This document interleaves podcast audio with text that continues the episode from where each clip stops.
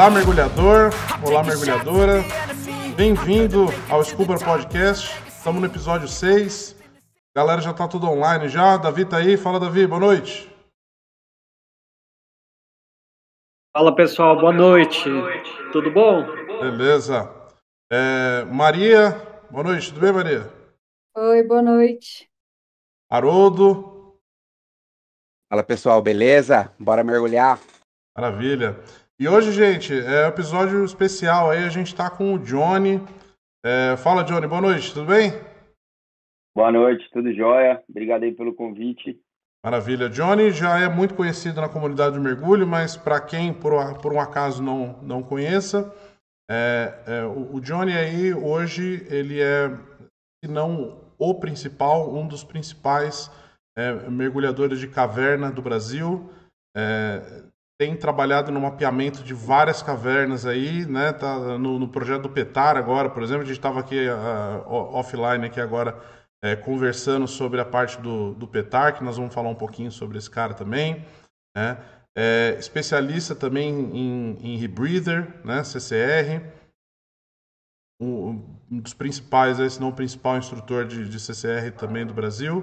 Né? Então, é, vamos, vamos para um papo bacana aqui. É, de novo, viu, Johnny? A gente estamos é, é o nosso segundo episódio que a gente tem que a gente tem entrevistados, a gente tem convidados, tá? Então, é, de novo, passando as regras aqui do, do, da discussão, das brigas aqui, né? não vale dedo no olho, não vale é, chute no... nas partes baixas, ah, mas fora tá. isso, vale tudo, tá? Então, assim, a, vale a ideia é que a gente converse mesmo sobre, sobre algumas coisas. É, a gente também tenta, inclusive, explorar alguns assuntos que não é todo mundo que gosta de falar sobre mergulho. É, a gente tem a crença aqui que é, não falar sobre. É, é, obviamente, mergulho é uma coisa que a gente adora, que tem tudo de positivo e a gente quer incentivar as pessoas, mas a gente esconder também algumas coisas, é, ao invés de fazer com que acidentes deixem de acontecer, eles acabam a gente acaba incentivando que eles aconteçam pela simplesmente a ignorância das pessoas. Né?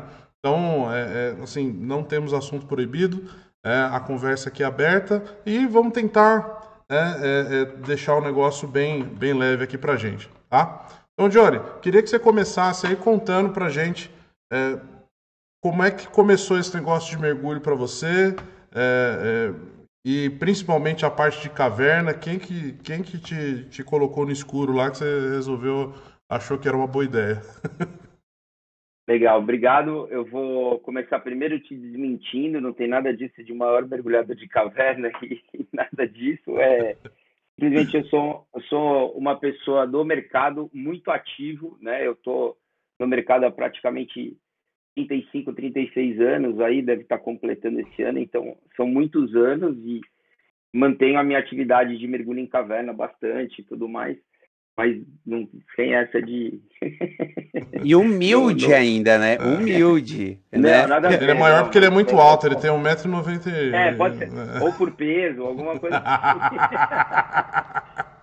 Mas isso começou, claro, o mergulho começou na minha vida quando eu tinha 12 anos de idade, por conta do meu avô paterno. Eu morava com ele, depois eu perdi meu pai muito cedo, e aí acabei indo morar com esse avô, que tinha um barco no Guarujá. E aí a gente acabava saindo para fazer snorkel e tudo mais. E com 12 anos eu pirava no Cousteau.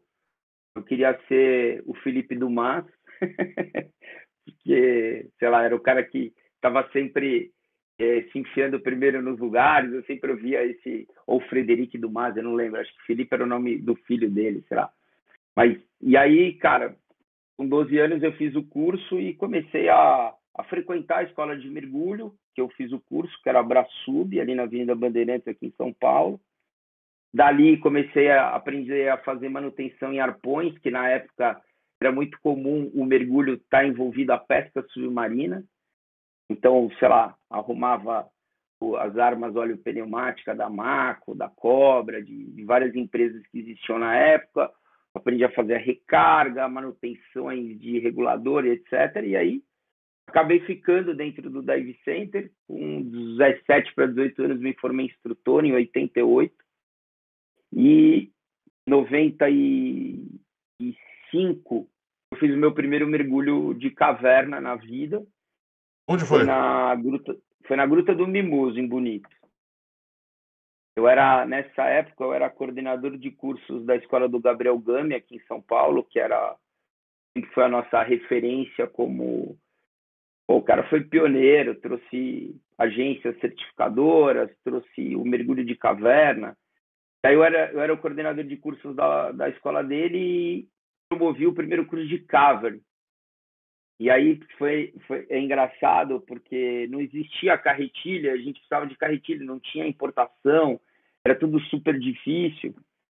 E aí eu lembro que um outro cara que trabalhava com a gente lá, que é o Ed, o, e ele até mora em Bonito hoje, é o biólogo responsável lá pelo Abismaioma, a gente pegou a carretilha dele e fez uma engenharia reversa, levando lá na metalúrgica do meu avô para a gente construir as primeiras carretilhas. E aí a gente fez, sei lá, 20 carretilhas lá no primeiro curso de cavern.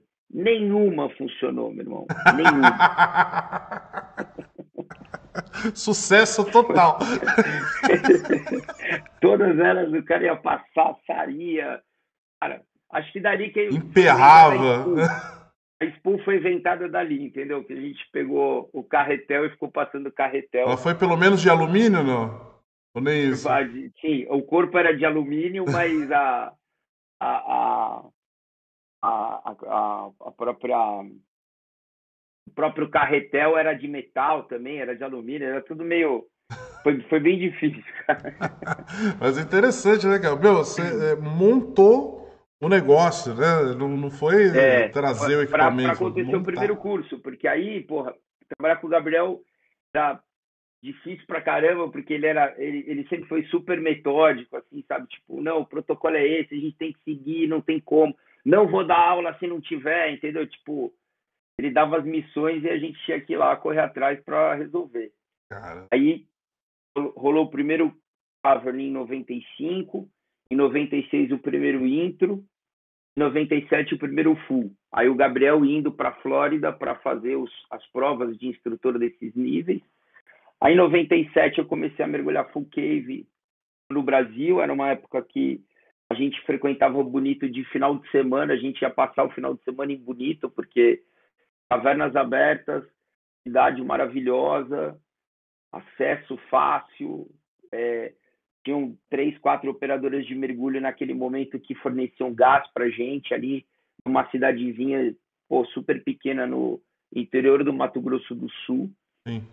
E a gente, cara, mergulhava muito. Gasolina, litro um real, dólar um real e vinte.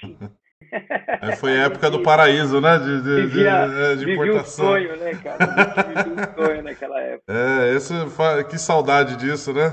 Ah. Aí em 99 eu me tornei instrutor de caverna. Aí em 99 em diante eu praticamente só fiquei no mergulho técnico. Boa, legal, cara. É, e assim, e quais, quais são as. É, é aqui no Brasil, né? É, melhores cavernas para se mergulhar é, para o cara Vamos separar por níveis, né? Que você conhece. É. É, vamos separar eu por já níveis. eu já tinha de responder imediatamente que vai ser a próxima que eu vou explorar. Pô. então, assim, para o cara começar num, nível. O cara. Uh, intro to Cave, né? Tô chegando lá agora. O que que. Quais que seriam os melhores pontos, assim, aqui no Brasil, por exemplo? Cara, é... teoricamente, seria essa região de bonito, onde, tirando a Gruta do Mimoso, que é uma, uma gruta muito decorada, uma caverna muito decorada e tudo mais, e, e aí até um pouco mais frágil para você ficar treinando habilidades e tudo mais, né? Treinando fundamentos, né?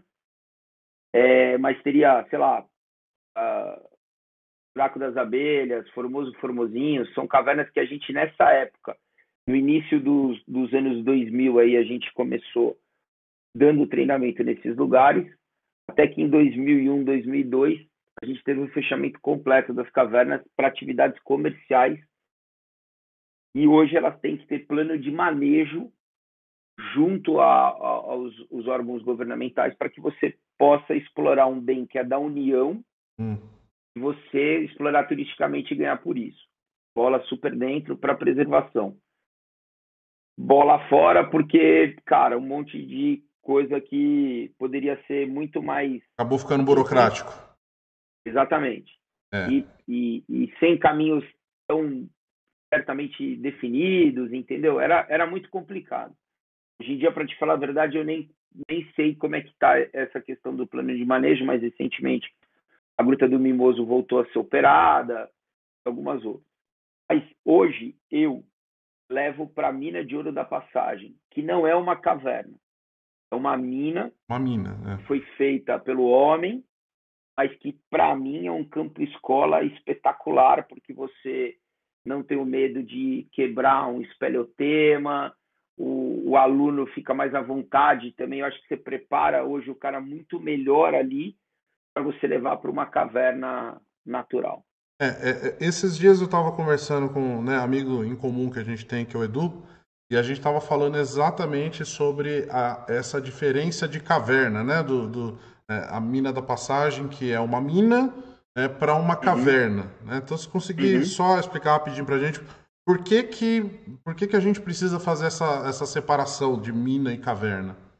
Legal, muito, muito legal a pergunta. Então, primeiro assim, só para deixar claro, a International Training, que é a agência que eu e o Edu fazemos parte, pediu uma autorização especial para o headquarters para ensinar mergulho de caverna em uma mina, em uma área artificial.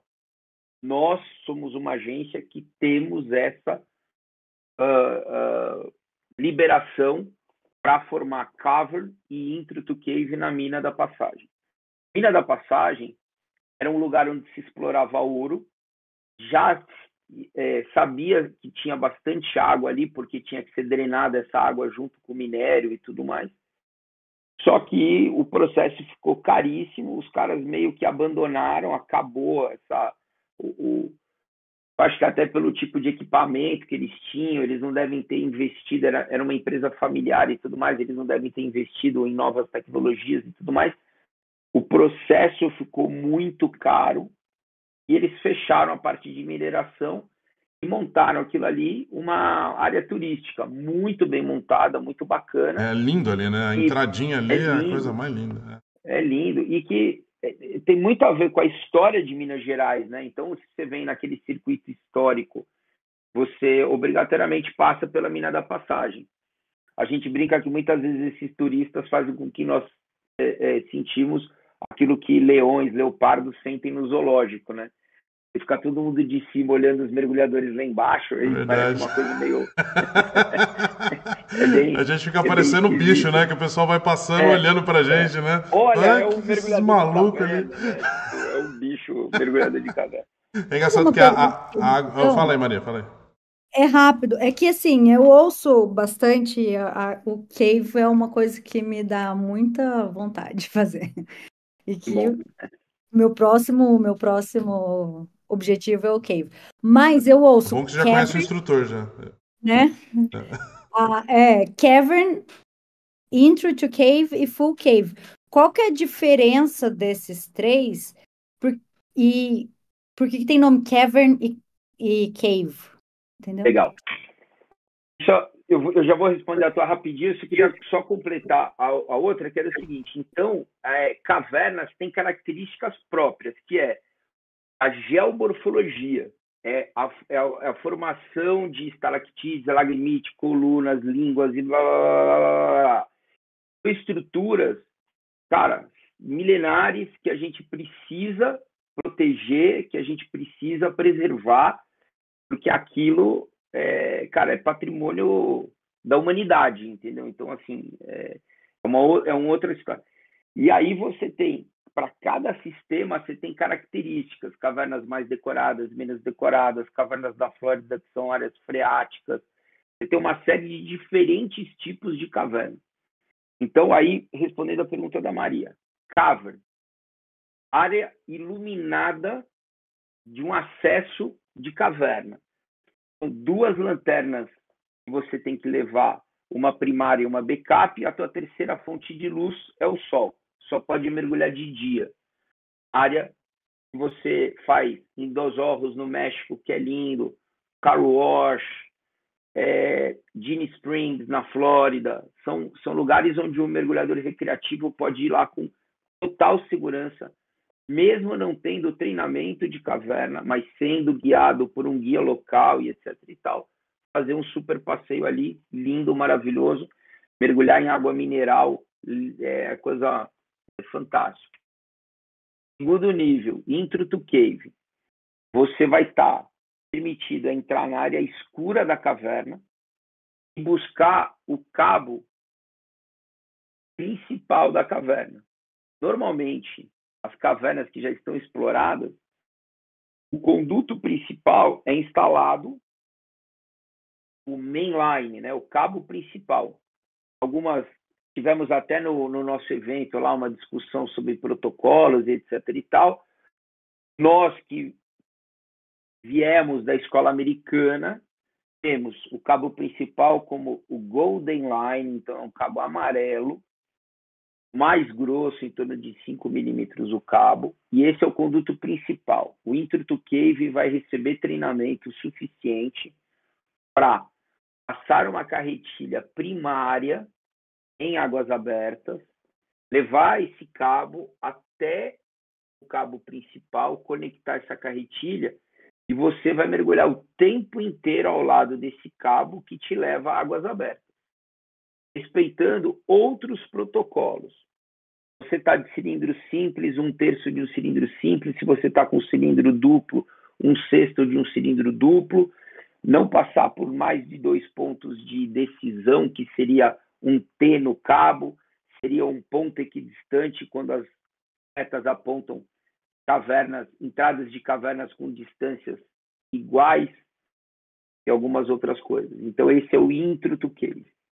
O full cave ele pode derivar desse cabo principal para cabos secundários e aí um conhecimento de leitura de um mapa de caverna, você pode criar um planejamento do que você quer fazer na caverna. Então, sei lá, estou é, em Gran Cenote e quero fazer o circuito de Kuzanha. Legal. Você estuda no mapa quantas carretilhas você tem que levar, qual é a distância, quantidade de gás. Tem todo um planejamento que você faz para realizar essa missão que você determinou. Então, não, eu tô, vou fazer, na verdade, vou mergulhar, sei lá, no sistema de Devils lá na Flórida vou entrar na linha 400, vou pegar todo o roller coaster e vou sair lá na frente, lá no, no 4 mil pés. Legal, para você navegar 4 mil pés dentro de uma caverna, você vai ter que levar uma porrada de cilindro. Aí o full cave já é um, uma atividade de muito maior, maior planejamento e de conhecimento. Então, aí, para você chegar ao full cave, aí eu recomendo que você faça cavern, intro, mais ou menos 20, 25 mergulhos, e aí parte para o full cave. É, é, interessante, inclusive, nessa parte, que o, o, full cave ele é tão mais complexo, né? E você, se você só mergulha em uma caverna, não, você não certifica, né? Você tem, é, necessariamente, é. são quatro diferentes, é isso, né? Cinco, cinco sistemas diferentes. Cinco, cinco sistemas diferentes, né? Não é cinco. Diferentes. Você tá Não. lá no lugar e tem cinco entradas, ah, beleza, vai cada é. uma. É, é. Tipo assim, daria para você fazer uma em Pico, por exemplo, lá, na, lá no norte da Flórida. São, são cinco bocas, mesmo sistema.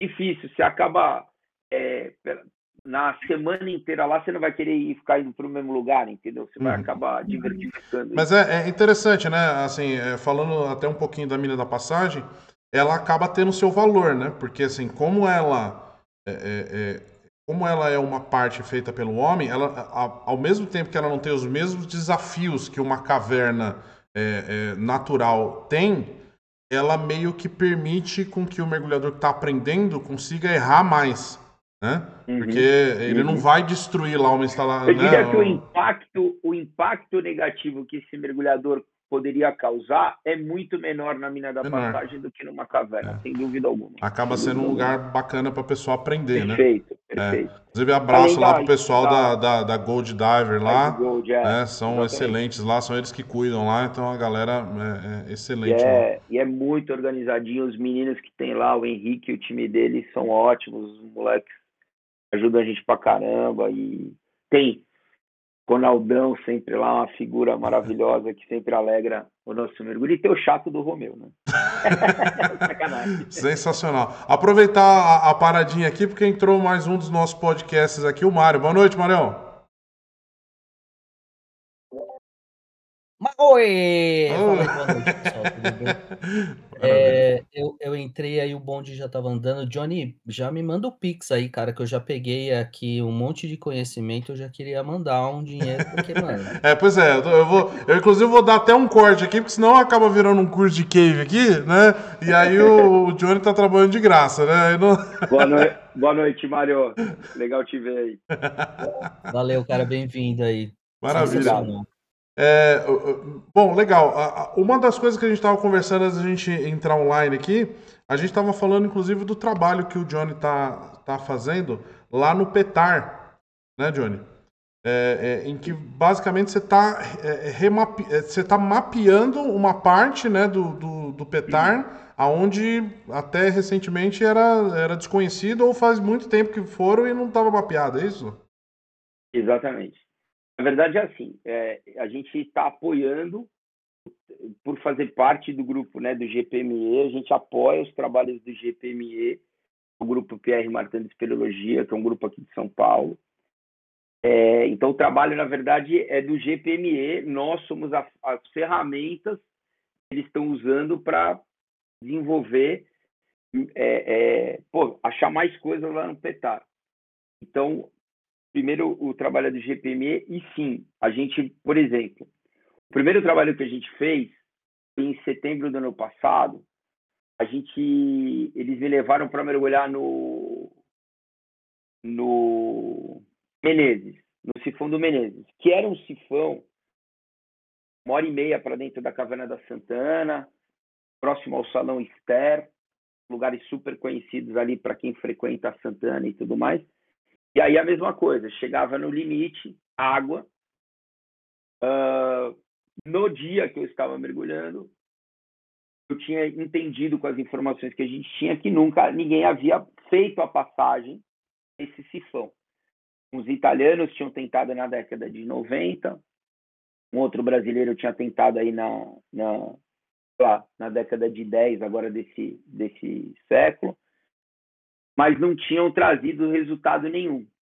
E aí eu fui lá, passei, né, nós fomos lá, o GPM foi lá, tava eu e o Vila nesse dia, que é aquele brother que dá aula junto comigo na mergulho técnico, o João. A gente passou a carretilha e aí já pegamos, passamos, já deixamos o cabo, analisamos o gás, saímos mandando, vimos que tem um outro sifão e tudo mais, tiramos essas medidas. Então, parte desse sifão os italianos já haviam descoberto.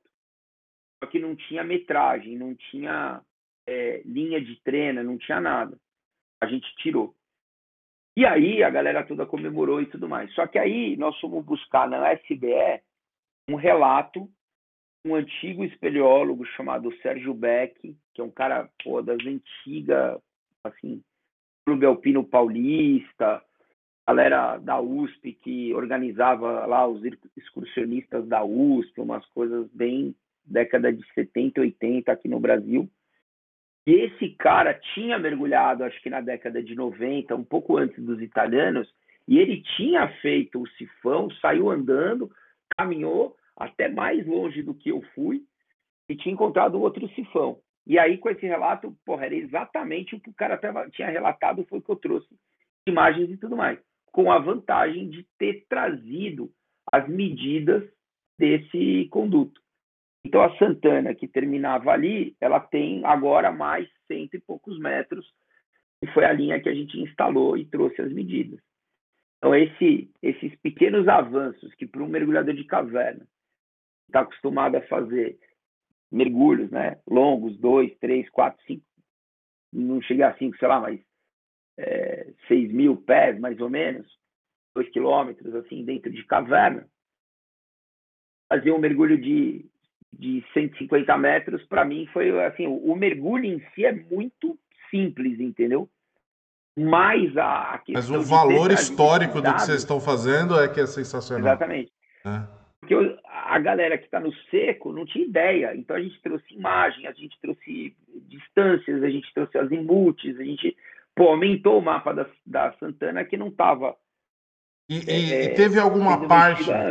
É, desculpa, desculpa te cortar, John. É, e teve alguma parte. É, é, vocês chegaram a parar em algum ponto em que, cara, a gente não tem mais equipamento, não tem. É, mapeamos até aqui, mas a gente sabe que tem mais para explorar ou. Sim, Sim, então assim, ó, primeiro, Menezes tem mais o que, Caramba, tem mais que explorar, só que a logística para chegar lá é uma hora e meia dentro do rio, caminhando, subindo, descendo, um monte de, de rocha, de caminhos difíceis com equipamento pesado nas costas. para quantos divers? Um, dois, três. Cada mergulhador movimenta no mínimo três volumes de aproximadamente 20 a 25 quilos. Pesado. Entre, entre cilindros e equipamentos. Isso andando rocha, descendo rocha e mosquito. Nadando, e... No, nadando, no, nadando no rio, tem horas que não dá pé. Tem até um, umas cordas que você vai se puxando, mas aí a mochila. Vocês estão gravando água. isso para isso virar um documentário, né? Só. Tem, Pelo tem amor de Deus, né? Assim, tem, tem, tem algumas gravações, tem algumas coisas assim, mas não, infelizmente não, não tem uma produção que merecia esse lugar que está aqui, assim, a, Cara, Cara, isso precisa acontecer, hein? Cinco horas. Oh, Netflix, Netflix. Eu é, ouvi. então, porque isso precisa acontecer, cara, porque um negócio desse aí é, é, é histórico, ah, não, é... né? É, inclusive, até aproveitar esse gancho, né? Ah, ah, uma, uma coisa que eu tinha notado aqui. E, e visibilidade nessa água no petar, como é que é? Cara, normalmente, o que eu peguei no petar até hoje, quando você entra. Uns 20, 30 milímetros, assim, mais ou menos. Não, cara, não, é, é limpa a água. É, é limpa a água. É limpa a água. Veja só, a gente mergulha na estiagem de chuva, né? Hum. Você tá falando de petar janeiro, irmão, só sai chocolate de lá de dentro, né? É, café com leite, a água. Nós estamos falando agora sazonalidade de chuva zero, praticamente zero, embora o Vale do Ribeira tenha uma carga pluviométrica muito grande. A gente tem no GPME tem meteorologistas da USP, é, físicos, então assim a gente tem uma estrutura legal para entender se é um final de semana bacana para a gente ir. A gente também tem consciência, obviamente, que é, toda a carga artesiana ali estaria grande se tivesse muitas chuvas e etc e tal. Então, Mas o, o objetivo... Nessas condições, hum. Água com 3, 4 metros de visibilidade na entrada. Saída é sempre zero de visibilidade. Né? Boa. É, é, e esse trabalho que vocês estão fazendo, a Quer ideia... Dizer, o que está indo na frente, né? O que está indo atrás é, já está é, com essa visibilidade. Porque muitas vezes a gente está se arrastando na lama para conseguir passar por restrição e tudo mais. É, é, é um tipo de mergulho bem, bem avançado. É, é, é perguntar, inclusive quando você está. É, a ideia do mapeamento que está sendo feito lá é, é, é, histórica de documentação ou também é com a ideia de exploração turística? Não, nada de exploração turística. Pelo menos, assim, eu, eu não vejo nenhum mal de exploração turística educadamente sendo feita, né? Sim, você criar protocolos de, de educação ambiental e etc e tal.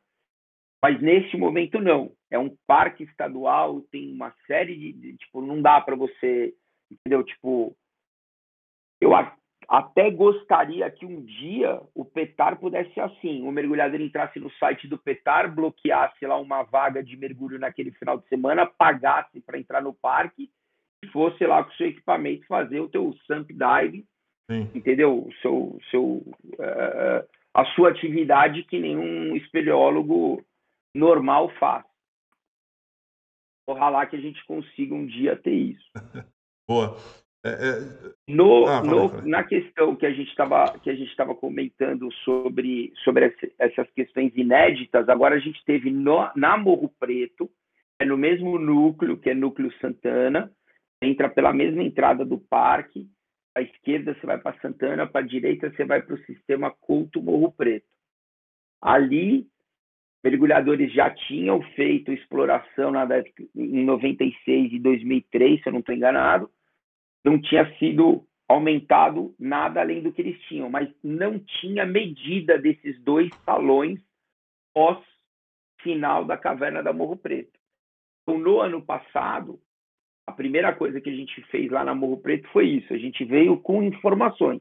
Uhum. Já foi super relevante, porque o mapa parava ali, sabia-se que tinha outras coisas para frente, mas não sabia dimensões, é, direções, não sabia nada. E aí a gente conseguiu, através dos equipamentos que a gente leva hoje, o Joffer, que é um cara que mergulha, a gente tem mergulhado muito aí pelo Brasil, explorando caverna e tudo mais, é um cara super explorador, tá o tempo inteiro focado, a vida dele é mergulhar, é explorar caverna.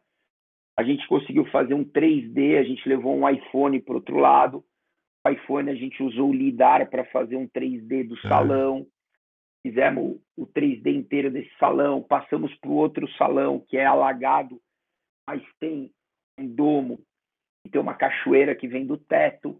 Então, a, a, a, a caverna terminava aí. Aí tinha uma fenda, e a água vem por ali, a galera caminhava e tentava subir. Inclusive, tem até umas, umas proteções ali que a galera usou, uma corda que eles passaram para usar como um estribo, uma coisa assim. E nessa, batendo o, olho ali, falando, pô, mas será que não vem? É muita água para vir só desse ralinho, desse riozinho aí, né? Não tem volume para ter toda essa água aqui. E aí a gente fuçando, a gente encontrou a passagem que a gente apelidou de Dugong. Isso é uma, é uma história que a gente fica brincando, né? É, com os nomes que a gente vai dando no, nos lugares, nas passagens, né? E aí até uma, uma coisa engraçada, porque do Gong, né? Acabou se tornando meu apelido, que é o Manati é, asiático. porque na verdade foi o troco que o Jofer me deu. E de manhã, não sei o que, ele tava meio lerdão. Eu falei, ô Manati, se agiliza aí. Aí ele ficou bravo comigo e não falou nada. E depois ele veio com essa história do Dugong que eu tive que pesquisar para saber o que, que, era. E aí é o, é o manati asiático. E aí a gente achou no filme, nem tentamos negociar com a restrição, que a gente viu que era muito pequena, mas que a água vinha por ali e limpava. Tudo que eu fazia ali, a água limpava rapidamente. Ah, correnteza. E aí eu gravei isso. Eu levo uma, uma câmera chamada Paralens na, no capacete, né? Ela fica gravando o tempo inteiro o que minha cabeça, né, o que meus olhos estão vendo, ela tá vendo também. E aí a gente pô, recolheu o equipamento nesse dia, voltou para o sítio do Alfredão, que é o lugar que a gente fica lá. A gente à noite vendo as imagens e com um nível etílico já um pouco mais elevado, a gente viu as imagens e falou, cara, é aí, vamos voltar lá amanhã.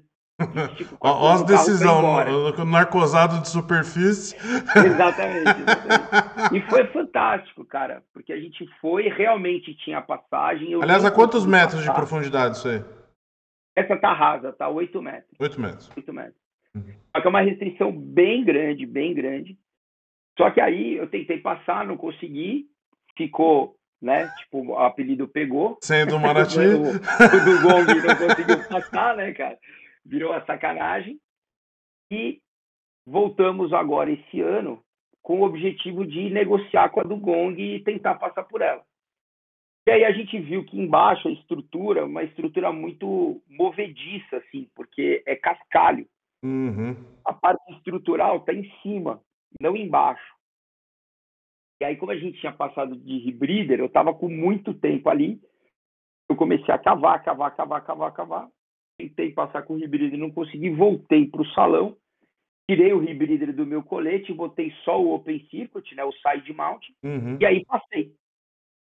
Aí eu vou sacanear o Joffer e ele não passou. Ele continua Manati, eu assinei, e ele, eu passei ele não passou. Então ele é Manati, agora o do Gong é só a passagem. E aí, encontrei esse salão que eu falei para você, né, que é o salão do Theo, em homenagem ao meu netinho que tinha nascido. E Legal. comecei a fuçar, encontrei um outro salão, né? Encontramos um outro salão novo. Aí o GPME é, deu o nome de Francisco Caco, que era o, o sitiante dono daquela região, e que foi muito bacana. A galera da região ficou super feliz pelo reconhecimento. Então, o Salão Francisco Caco é super novidade. Ninguém nunca tinha ido lá. Eu É nosso. E, nosso... e, e é seco esse salão ou ele é lagado? Esse salão é seco. Aí você sai na superfície novamente. Caminhei mais 70 metros, novo sifão. É, é, é deixa eu Aí- só fazer uma pausa rápida aí, É. até porque, assim, uma coisa que a gente estava falando antes da gente vir online, né, é, vir ao vivo, e lá no Petar você tá tendo esse desafio, né? Então, assim, é, entra, mergulha, sai em um salão e o salão não tá alagado. Né? Então você Não. sai de lá com o equipamento, né? carregando o equipamento, em- procura a, a outro ponto para você entrar de novo e vai outra vez. Enquanto a gente não tem análise do ambiente ali, a gente faz isso tudo, carrega o equipamento e caminha com o loop do rebreather ou o regulador Porque você boca. não sabe o gás que está lá dentro. não sabe o gás que está lá dentro. Aí voltei, um outro mergulhador passou, que foi o Cris, foi até lá, analisou, viu que era 21% e que não tinha concentração de nenhum outro gás, o, o analisador lá checa quatro gases, Olha o e nível do voltou com essa novidade. Falou, ó, realmente meu, o, o negócio é bom. Isso aconteceu, sei lá, há um mês e meio atrás, a gente já voltou, Caramba. já passou por esse daí, já, já fez a análise, já fez o 3D, tá até no, no GPME aí com as fotos. Se você entrar no Instagram, você vai ver. É, eu tava vendo agora há pouco. E o 3D do salão Eu vou colocar o link tá? depois na descrição do, do, do podcast. Meu, é, acho que vo- você falando aí, a minha cabeça tá estourando, tá? Nossa, mano, é muita É pergunta. Eu vou eu tentar falei, É muita organizar. história, cara. É Não, muito tentar legal. organizar o meu pensamento. Um, um ponto, acho que, assim, dessa questão do gás que eu achei interessante, porque pra mim era o seguinte, meu, eu- você saiu, mano, é atmosfera, né? Atmosfera, tá aberto, é só sair respirando. É, não, um- É a mesma regra do naufrágio, lembra do naufrágio? Quando tem uma, É, uh, né, quando sim. tem uma, uma área seca, você não pode tirar o regulador da boca. É isso, só que é elevado a, a, a enésima potência. Você já eh, saiu num lugar de caverna, assim, né, nessa condição que o ar não estava em condições? Já Já. aconteceu.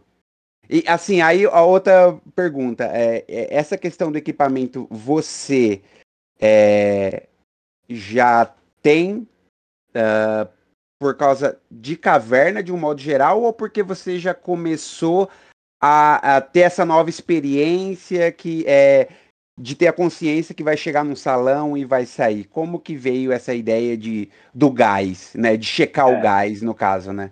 Bom, primeiro assim, a experiência veio através da convivência com esses espeleólogos, inclusive o Joffer, é, assim, Chapada Diamantina, ele ficou bastante lá fazendo explorações e é muito parecido às regiões, então essa história do, do analisador de gás veio da espeleologia aí, do Joffer, do, do, do Rodrigo Severo e tudo.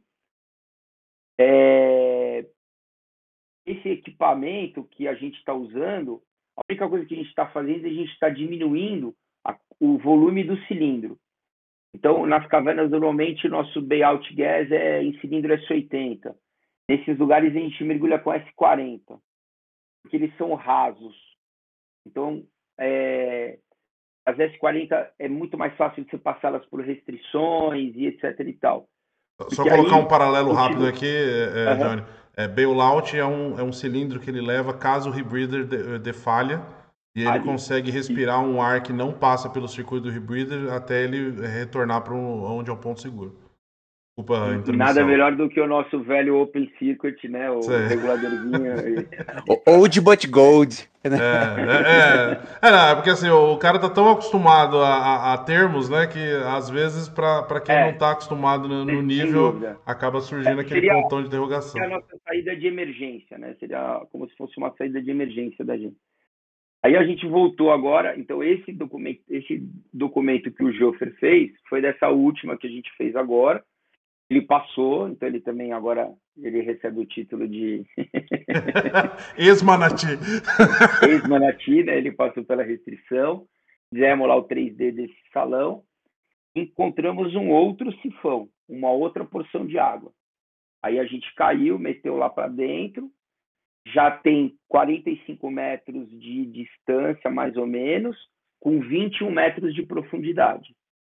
e voltou para um, uma restrição idêntica à da do Gong. Só que a do Gong, ela tem um teto muito é, curto. Então você faz meio que um quebra-corpo assim e passa. Uhum. Essa a gente vai ter que negociar mais, a gente vai ter que ir abrindo, abrindo, cavando mais para conseguir meter o corpo inteiro, aí vai ficar com o corpo inteiro entalado na restrição, aí vai se mexer. Se o cara tiver passa. qualquer problema de claustrofobia, esse não é o tipo de trabalho que a pessoa deveria fazer. O, né? Vamos eu, combinar. Eu queria fazer é... uma pergunta, acho que pegando esse gancho que você falou da restrição, né? E aí, sei lá, talvez para visualizar, queria, sei lá, você falasse, é, qual é a restrição, o quanto que é, é só cabe é, um corpo, tipo isso, porque assim, fazendo um gancho até com o filme lá, Uma pessoa, vidas, meu, uma pessoa. É, uma pessoa, é, uma pessoa, né? Porque é, fazendo uma analogia do, uh, do filme, tem, assim, é, é, essa restrição o tempo todo. Que filme e você tá falando, Haroldo? Do 13 Vidas lá, né? ah, né? tá. E aí, o que acontece é pensando, você tem uma restrição, é só uma mão para ir, é igual aquelas pontinhas de interior, né? O carro tem que esperar passar um e depois vem outro. Numa, é, como que você, é, é, pensado uma situação de, de emergência mesmo, né? Porque só tá indo uma pessoa, é, hum. ou tem que esperar chegar do outro lado, esperar para ver o que acontece. Como que é isso, né? É nessa mão só de ida ou de volta, né? Foguete não dá ré. Não sei se eu fui claro, o, o Johnny. Fala aí, Mário. Não, eu imagino que seja só ida, né? Porque não tem ré na hora do da cavada. É, na verdade, na verdade é assim, cara. É, esse lugar, o, o, a do Gong não passa dois, é um de cada vez. Esse lugar é um pouco mais largo, eu acredito que a, até caibam dois mergulhadores ali. Mas o teto, nós estamos falando de assim, cara, é, eu já estou raspando a barriga e as costas o tempo inteiro. E, e você entra assim uns 4, 5 metros para dentro dessa restrição. É, acho que essa régua que Aí, você trouxe é uma boa métrica. Acho que é, é deve ser. É bom, assim, é, não é tão. Não é só 30 centímetros, a gente está falando de uns 60, é. né? No máximo. Eu vou treinar é. fazendo ressonância magnética, né? Isso daí, a claustrofobia. É, porra, eu, eu, eu, odeio esse exame, cara. Eu tenho o maior medo dele. E aí, cara. é porque eu tô sem equipamento e não tem água. é, inclusive, antes da gente entrar online, a gente falou, inclusive, né? A gente comentou que nós vamos é, bater um papo, inclusive, sobre aquele resgate lá que aconteceu. É, é, como é que é o nome do país que aconteceu é, aquilo lá mesmo? Foi na Tailândia, né? Daqueles Tailândia. meninos que entraram na caverna e teve todo aquele processo de resgate. E foi feito um filme excelente sobre isso, chamado é, 13 Vidas, né? 13 Lives. É, e a gente perguntou antes de entrar online: Ô Johnny, você assistiu esse filme com certeza, né? Qual que foi a sua resposta mesmo, Johnny? Eu não, eu não assisto esse filme que dá maior medo desses caras desses buracos, cara. É, isso é verdade. É, Mas é muito Hollywood, cara. Os caras oh, põem aquelas músicas e aí eu não durmo à noite. Não, é bem mais tranquilo viver ali ao vivo. É, não, é dúvida, é muito mais tranquilo ir lá no petar, sem visibilidade, cavar um buraco, entrar do que assistir um filme desse. Tá louco? Não, tem uma é, pedra. É, não, é, é mais fácil. Cavar é mais o cascalho fácil. ali, né? Tipo, dá para cavar aí, nessa daí, passar, né? é, não, mas aí nessas que a gente fica entalado, aí você tem que ter um time bom, entendeu? Aí eu tinha o Joffer do lado de fora, eu falei para um ele... Pula pirata, né? Um pula pirata sempre empurra para frente, né? é isso que vocês fazem lá na caverna, João? Você sabe, você sabe que essa brincadeira do pula pirata aconteceu nessa última agora, e uma das salões ou passagens a gente vai colocar esse apelido aí, aí de pula pirata. Mas não, cara, ao contrário. Não dava para ver. Se ele me desse um pula pirata, eu ia entalar mais ainda. Era o contrário, eu tinha que sair de lá, entendeu? Então, o combinado sempre que é. Você eu puxo o pirata. exatamente, exatamente. Aí a gente vai até a zona de conforto. Só que aí eu vi que não dava para passar mesmo, porque vai ter que dar uma negociada ali e tudo mais. Eu acabei desistindo. Essa caverna eu consegui girar que tem até uma foto muito legal que ele pega, eu já estou passando o M-Nemo, que é o aparelhinho que a gente usa para medir o cabo, né? E aí ele faz um take ali, tem uma puta foto legal dentro desse, dessa restrição. Só que a foto parece que ela está na horizontal, só que não, a gente está completamente na vertical. Você assistir as imagens do filme, as bolhas saem por trás do meu colete, assim. A gente está completamente na vertical, é muito louco isso. E aí, a, a, ideia é se você ficar entalado e teu dupla tá vindo atrás e você não tem como sair, é você cruzar as nadadeiras. Você cruzou a nadadeira, o cara vai te puxar. Aí, sinal, sinal, não é sinal manual, é, é sinal de nadadeira. Exatamente, exatamente. Eu tô com a nadadeira ali, eu fechei minha nadadeira, o cara vai lá e me puxa, entendeu? É, então, tá vendo? É, assim, ou seja, não é qualquer dupla que você leva é, com Exatamente. um negócio desse. É um Exatamente. cara que você literalmente confia a sua vida para ele. Né? Agora, e tão maluco quanto você, né? Porque assim, para entrar nisso já tem que ser maluco já no começo. Cara, não é, não é maluquice, cara. Não é maluquice. É. é... Mas, mas fala. Você, no... aprende, ah, você aprende a fazer um negócio, cara naturalmente, entendeu? Ah, com Quem tá certeza. Tá e, e, e, tem outra, né? Assim, o, o, trabalho que vocês estão fazendo é, é um trabalho que é, vai ficar para a história é, é da gente, vai ficar para a história do, do, do, Brasil, porque assim, é, é um. É, eu estava conversando né, com, com, com, o Edu lá sobre uhum. esse trabalho. E o Brasil, por exemplo, né, a, a, a nossa geografia ela é de uma forma que ela permite, na verdade, um, um, uma quantidade imensa de cavernas. Né? Uhum. A gente tem muita uhum. caverna no Brasil, mas elas não estão mapeadas. Né? Tem muita mapeada, claro, né? mas nesse nível que você está fazendo de literalmente entrar né, submerso e fazer um mapeamento, a gente praticamente não tem isso no, no Não Brasil, tem. Né? E aí, pegando esse gancho, é... por exemplo, coisas que a gente já fez e que são que, que estão já gra, gravados no Petar e gravado na história do Petar é o, a medida do Menezes, medida do, da Morro Preto, o aumento da Morro Preto, e aí duas coisas muito legais que aconteceram recentemente.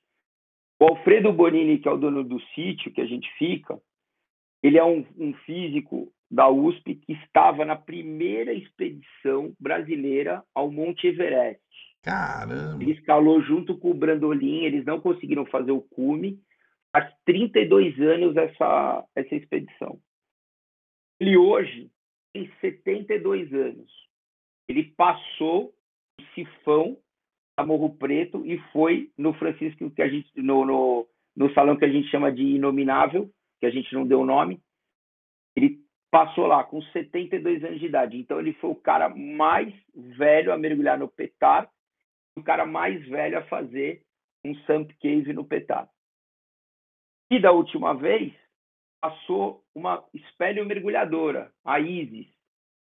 É uma mergulhadora que está aí com a gente, mergulhando de rebreather, em caverna e etc. E tal. Ela foi a primeira mulher a mergulhar no Petar e fazer os dois sifões, porque ela passou a restrição do Gong e ela foi até o Francisco Então, assim, porra, foram duas coisas assim incríveis e que aí na história.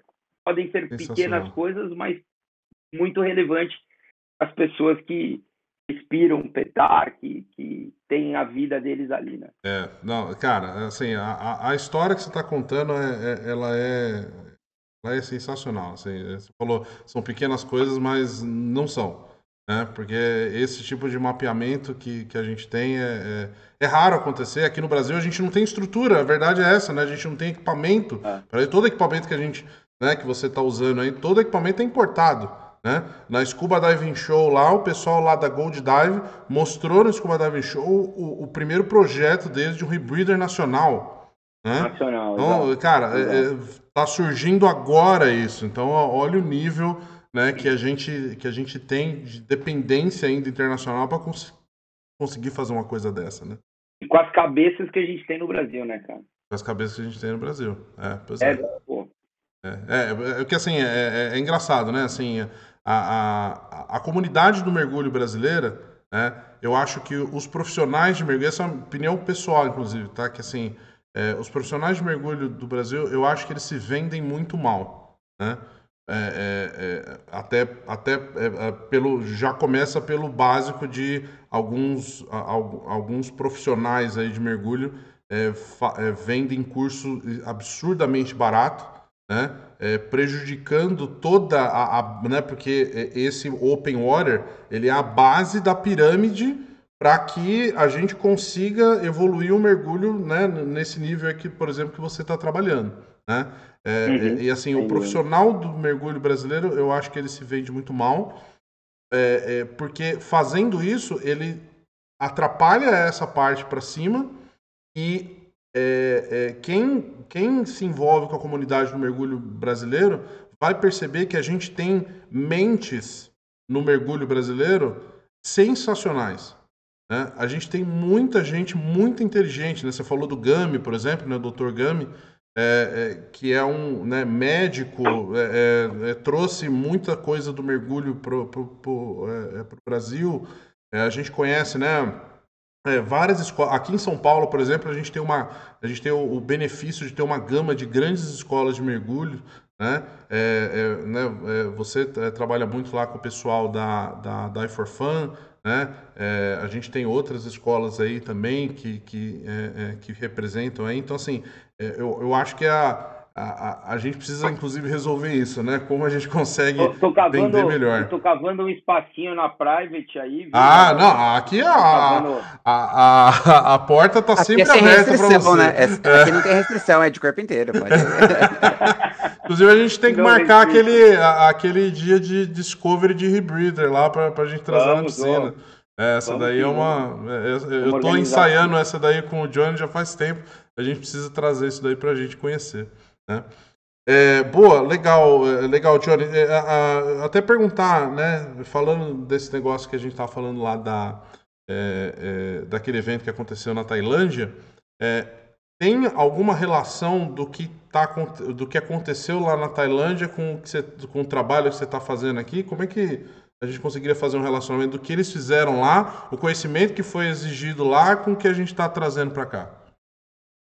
Olha, é, eu acho que assim, primeiro, é, o que eu estou fazendo hoje no PETAR, não sei se teria acontecido se não tivesse acontecido as coisas dos meninos da Tailândia. Olha só que interessante. É, porque eu sempre fui mergulhador de caverna.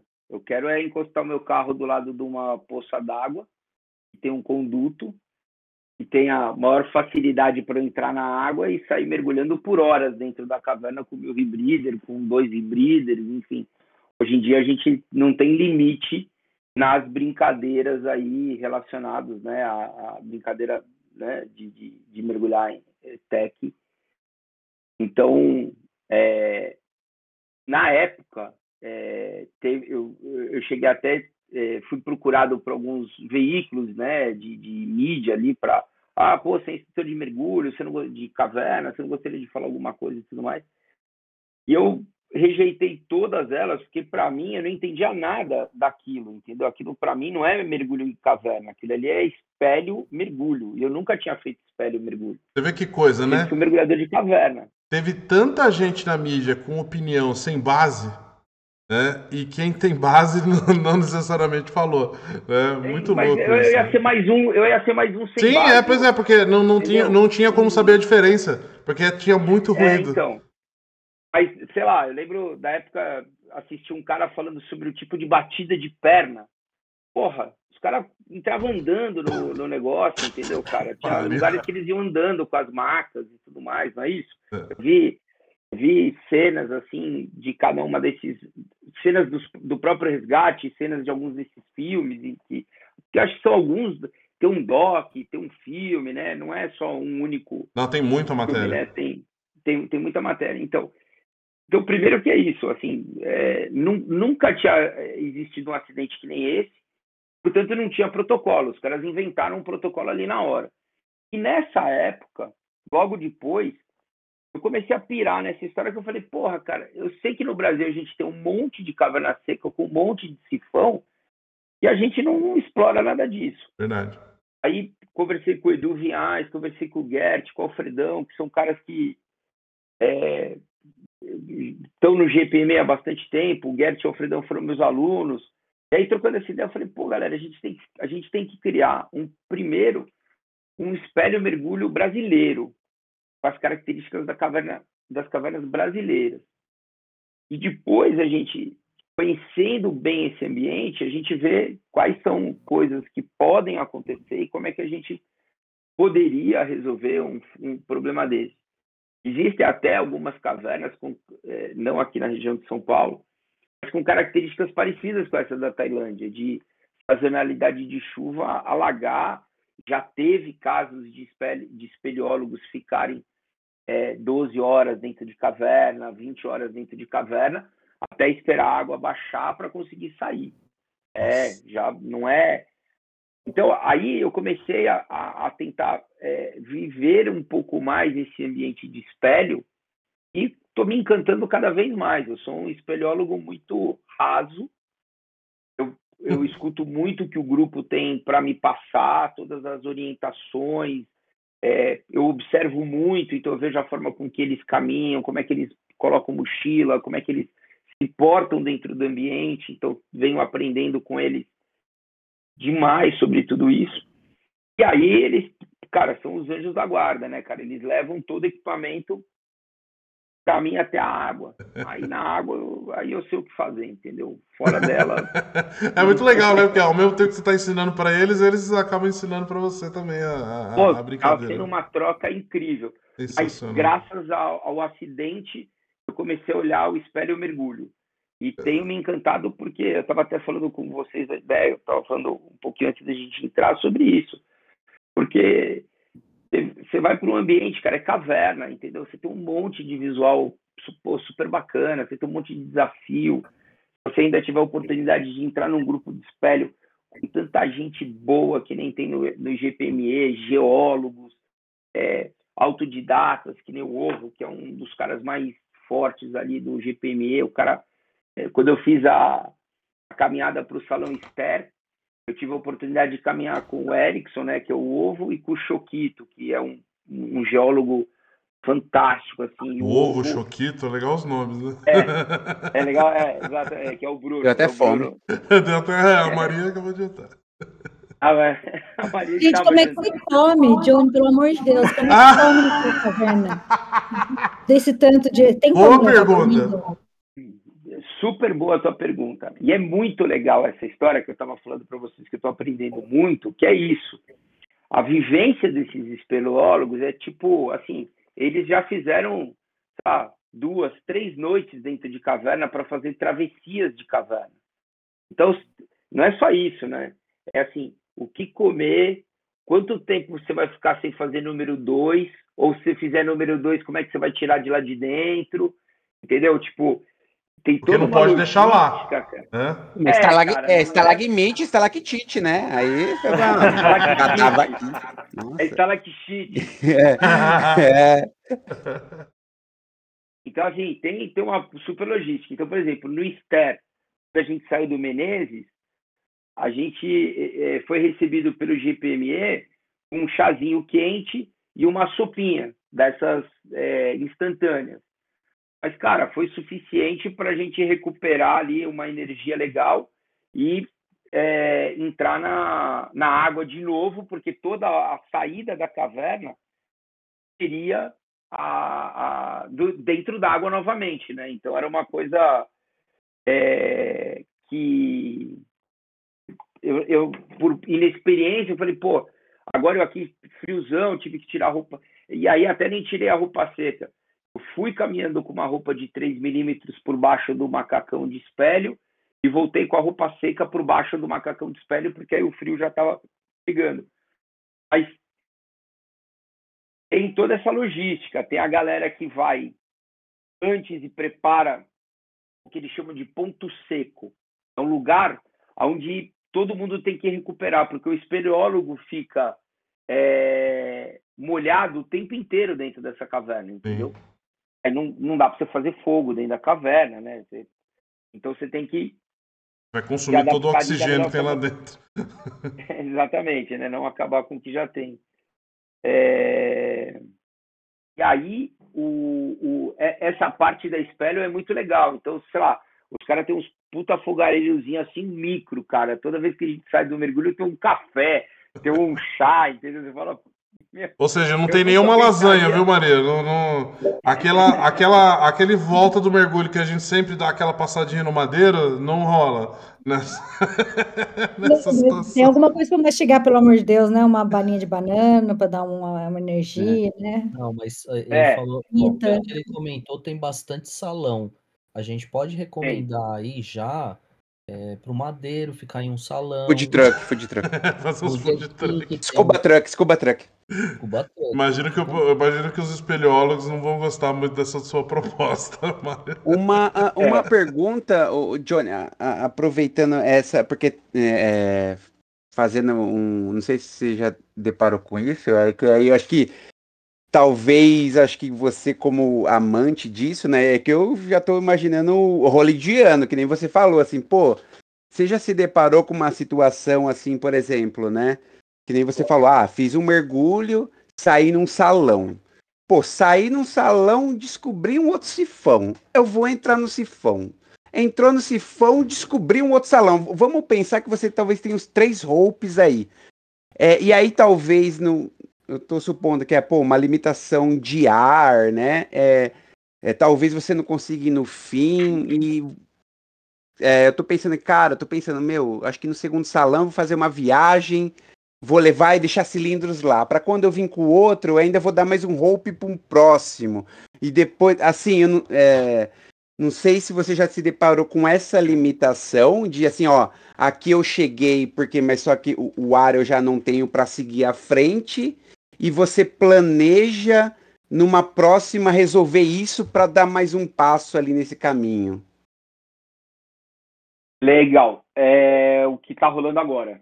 Hum. A gente agora vai começar a fazer essa, essa passagem de mais cilindros para o segundo salão, para ter uma estrutura. A gente está é, começando a criar esses protocolos. Acredito que alguns grupos de espelho já, talvez não no Brasil, já tenham feito fora a gente está criando essa, essa condição agora, é, porque está se mostrando necessária.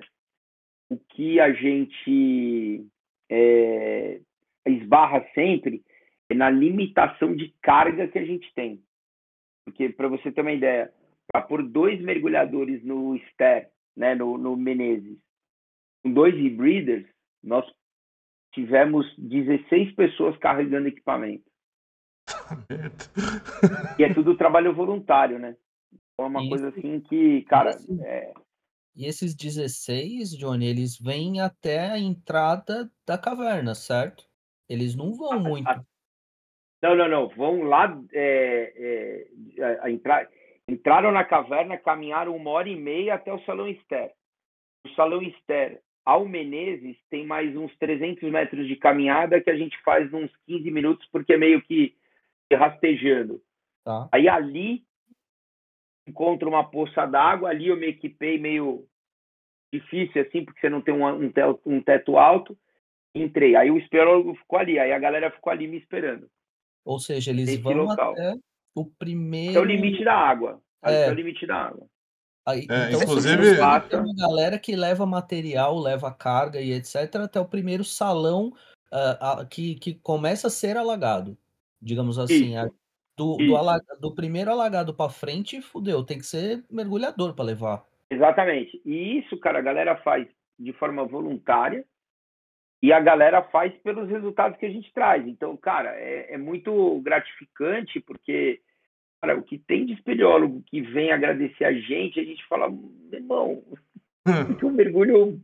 Me entendeu? dá mais, tipo, né?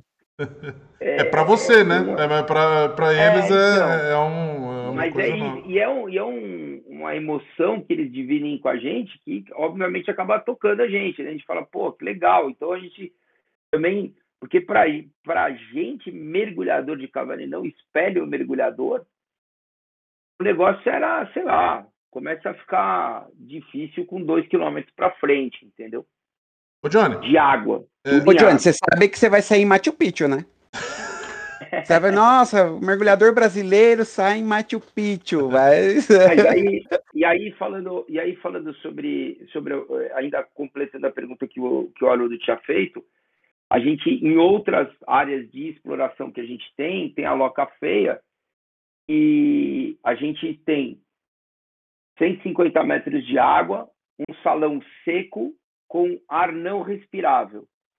Aí a gente caminha com lama, escala com equipamento um, um cone de resíduo que é todo meio solto, é meio perigoso, vai na água de novo, nada por 45 minutos, vai num salão seco respirável, de cascalho, assim, não é tanto lama, entra de novo na água, mais 35 minutos, sai no salão, um terceiro salão, que já teve ar respirável e da última vez que o Jofer teve lá, não estava com ar respirável. Nossa. Caramba, você ainda e pode aí... pegar uma pegadinha do malandro ainda no rolê. Ah, aqui tá tranquilo, vai lá e, é, e já não tá exato. tá mais. Nossa, que doideira, velho. É, Haroldo, a gente tem mais de um quilômetro já mapeado. Caramba.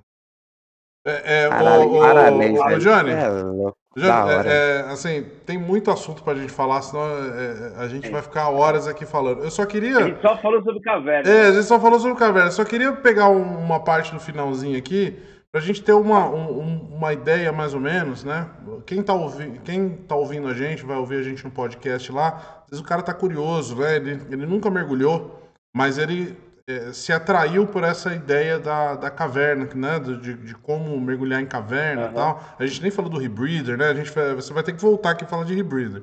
Né? Mal prazer, galera. É, é, Muito legal. Qual que é a rota que o cara tem que fazer hoje? Cara, eu quero, eu quero fazer o que o Johnny faz, né? É, qual que é a rota que ele tem que fazer mínima, né? Para ele conseguir chegar num nível de certificação e se você puder também dar uma comentada é, se você já viu aventureiros que tentou fazer isso sem, a, sem o devido treinamento e as merdas que podem acontecer. Bom, vamos lá. Primeiro, acabar com dois casamentos, fali três empresas. É... daí, três ca... Peraí, peraí. São dois casamentos ou três, empre... três empresas ou... Como é que foi? Então, dois, casa... dois relacionamentos, três empresas, encontrar uma mulher certa agora. Graças e... a Deus. E... e, me aguenta. Não, brincadeiras à parte. É... O mergulha... Ser mergulhador, é, ter alguma experiência com mergulho já, né? O ideal seria ter pelo menos alguma especialidade aí, nitrox, é, profundo, noturno, né? Ser um, um, um, avançado, assim, né? Um mergulhador avançado no melhor sentido da SDI, né? O cara ter cinco especialidades lá e, uma, e, um, e um pouco de experiência de mergulho.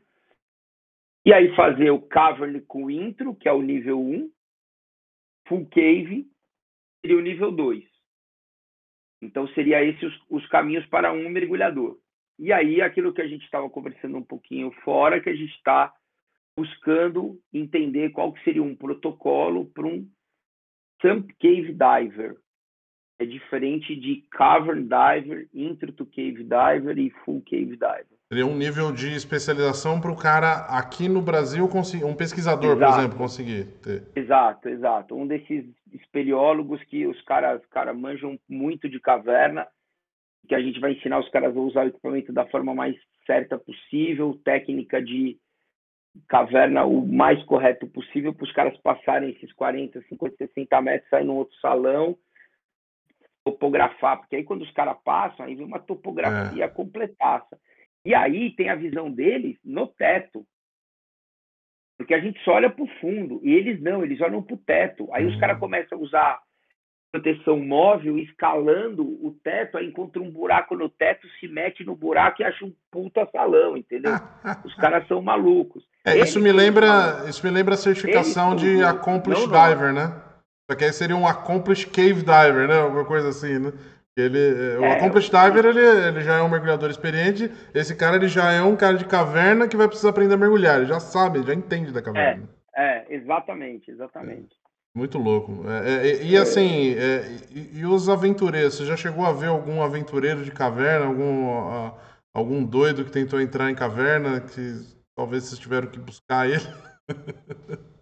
Cara, já, né? Infelizmente são mais de 400 mortes em caverna, né? E todos esses caras que fizeram besteira, né? E essa análise de acidente foi criada pelo Check Exley na década de 80. Ele, ele, ele usava um acrônimo, né? Que era é, falta de treinamento, né? Que era o, que era o T de tanks ou de, né? No acrônimo para lembrar do acrônimo, né?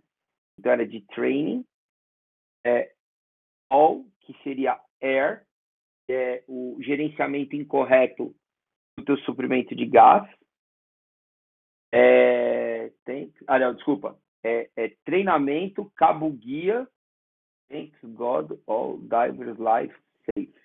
Então é thanks God guideline, all air, ice depth, profundidade. Thanks God, all divers life light, mínimo 3. Safe, solo. Diving, não. Mas solo diving é discutível porque em exploração, quer dizer, mergulho mal acompanhado é solo diving, Pode né? dar Mas, problema. enfim. Então, o que mais matou essas pessoas é a falta de treinamento. Então, entrar numa caverna sem ter treinamento é caixão e vela preta. Não usar o cabo guia corretamente, mesma coisa, entendeu? Então, você, você- ele pegou e analisou todos os acidentes e definiu que, assim, se você ensinar essa análise de acidentes para um mergulhador recreativo, ele não vai entrar na caverna, entendeu? Entendi. Mas, infelizmente, sim, tem muito. Aqui no Brasil é mais difícil, porque os acessos são mais difíceis. Uhum. Mas nos Estados Unidos e no México acontece várias bizarrices. É, eu já, eu, eu não vou citar nomes, mas teve um amigo meu que ele foi para mergulhar no México e ele chegou a falar de, assim, o, o cara é mergulhador básico, até fazer um paralelo, você chegou a falar, né, é, o padrão SDI de mergulhador avançado. É, para quem não sabe, na SDI o mergulhador é, tem várias certificadoras em que você faz o básico e aí você faz um cursinho lá de um final de semana com cinco mergulhinhos e tal, e você sai mergulhador avançado. Né? Na SDI, esse cara não é um mergulhador avançado. Quem é mergulhador avançado, ele tem no mínimo é, é, quatro especializações, não, cinco especializações, né? Ele tem que ter ci- cinco especializações de mergulho. Eu acho que são quatro São com quatro, né? 25 mergulhos. É, É, que é o quatro ma- com 25 mergulhos. É isso aí, é isso aí. Então, o cara ele tem que ter quatro especializações. Então, ele fez o Open Water e são mais quatro especializações, são mais quatro cursos completos e aí ele conquista a certificação de avançado. né? Então, não é para.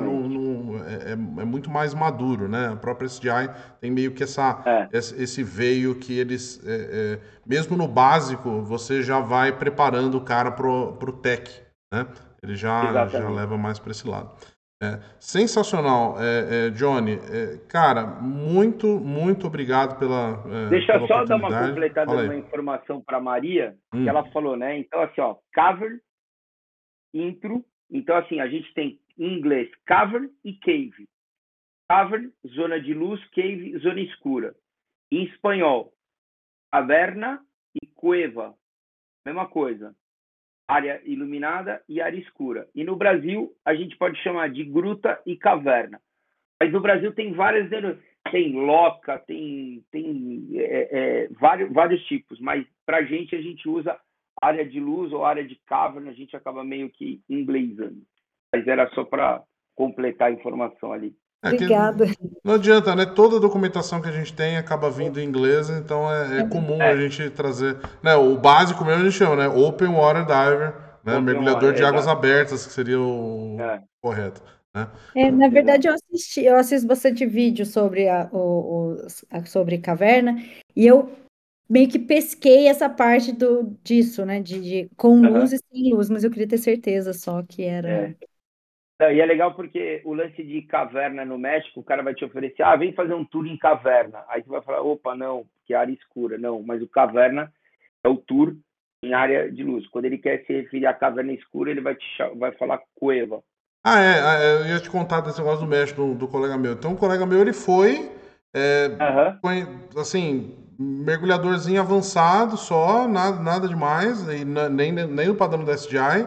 É, Uhum. tinha umas grutas lá na, na- na- no México e o cara falou: Não, aqui você pode entrar. Tá? O cara veio, foi sem lanterna, é, um cilindro só nas costas. É, ainda disse que o guia foi para frente, ele perdeu o guia. Olha o nível do, do negócio que pode, ser, pode chegar nessa né, treinamento. É, infelizmente ali no México a gente vê algumas coisas assim um pouco preocupantes. Vê que coisa, né? Bom, é. enfim, é. É, cara, mais uma vez gostaria de agradecer muito a tua participação aqui, Johnny casa está sempre aberta é, para você. Obrigado pelo tempo aí que você despendeu aí para gente. Aprendemos muito hoje. Hoje a gente ficou, nossa, a, a, a, gente vai ter que digerir essa quantidade de informação que você trouxe aqui para gente. Foi muito legal. Tá? legal. E é, é, muito obrigado aí pela participação. É, se você quiser mandar um abraço para alguém, ou lembrança para alguém e tal, fica à vontade aí. Não, eu só queria mesmo agradecer o convite falar que eu estou muito feliz aí de, de ter participado do podcast de vocês e que estou aí esperando e ansioso para o próximo para a gente falar de outros assuntos aí. Legal? E vamos marcar o try aí na piscina com o Rebreeder, com o pessoal todo aí para abrir aí na, na internet, para a gente ver quem gostaria de, de conhecer aí o, o Rebreeder e, sei lá, eventualmente marcar uma palestra presencial aí com o teu pessoal. Com certeza. Muito legal. Obrigado a todos aí, rapaziada. Valeu, obrigado. Valeu, Maria. Valeu, Johnny. Obrigado, Johnny. Um abraço. Um abração, Marião, cara. Obrigado. Valeu. Fiquem bem aí. Valeu. E para você Valeu. que está ouvindo aí, gente, é, se você é, tem uma história para contar também, pode mandar uma mensagem para a gente para escubrapodcast.gmail.com. É, se você tiver aí a, a, sua escola de mergulho, é, tiver algum projeto aí que você está trabalhando aí de, é, relacionado ao mergulho, quiser trazer para a gente conversar, né? não existe nenhum tipo de cobrança, a gente só vem aqui para bater um papo mesmo. Então, tá com a casa aberta aqui, toda a comunidade do mergulho quiser vir trazer uma história, contar uma história legal aqui, é, podem ficar à vontade de participar aqui do podcast. Bom, então um abraço para vocês e até o próximo episódio, se Deus quiser. Valeu. I'm taking shots at the enemy. I'm gonna make it to the top, leave a legacy. If I got something to say, you better let me speak. Turn it up a new degree, bitch you ain't seen anything